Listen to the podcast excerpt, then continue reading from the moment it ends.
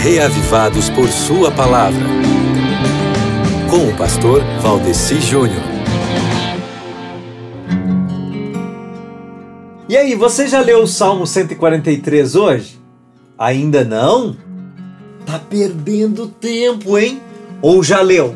Se você já leu, deixa eu te perguntar: o que você achou do Salmo 143? Que lições você tirou desse salmo?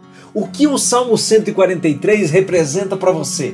Porque é o seguinte, o Salmo 143, amigo ouvinte, ele é na realidade uma súplica individual feita por Davi usando frases tiradas de outros salmos. E o resultado dessa composição, que é assim na sua maior parte uma bela oração animada por um profundo sentimento de religação com Deus, é um resultado esplêndido. Escute, por exemplo, aqui um trecho que diz assim, ó: Ó Senhor Deus, ouve a minha oração, escuta o meu pedido, responde-me, pois és fiel e bom. Não julgues a mim, este teu servo, pois ninguém é inocente diante de ti.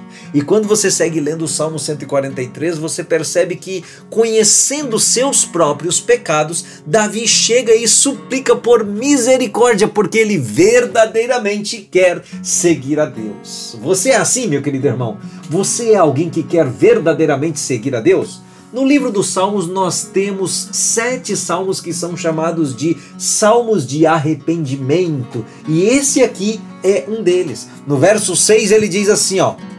A ti levanto as mãos em oração como em terra seca. Eu tenho sede de ti. É o que nós temos, não é mesmo? Depois, mais embaixo, ele continua assim, ó. Peço que todas as manhãs tu me fales do teu amor, pois em ti eu tenho posto a minha confiança. As minhas orações sobem a ti. Mostra-me o caminho que devo seguir. Hum. Essa não é uma oração só de Davi, é uma oração minha também. Vivifica-me, Senhor, por amor do teu nome. Em outro lugar aqui no Salmo vai dizer assim: Bom, eu vou deixar você mesmo ler o Salmo 143, porque fazendo assim você será abençoado, podendo tirar dele grandes lições para sua vida, fazer dele ou de boa parte dele a sua oração e a partir disso tecer a sua própria oração a Deus. Tá certo?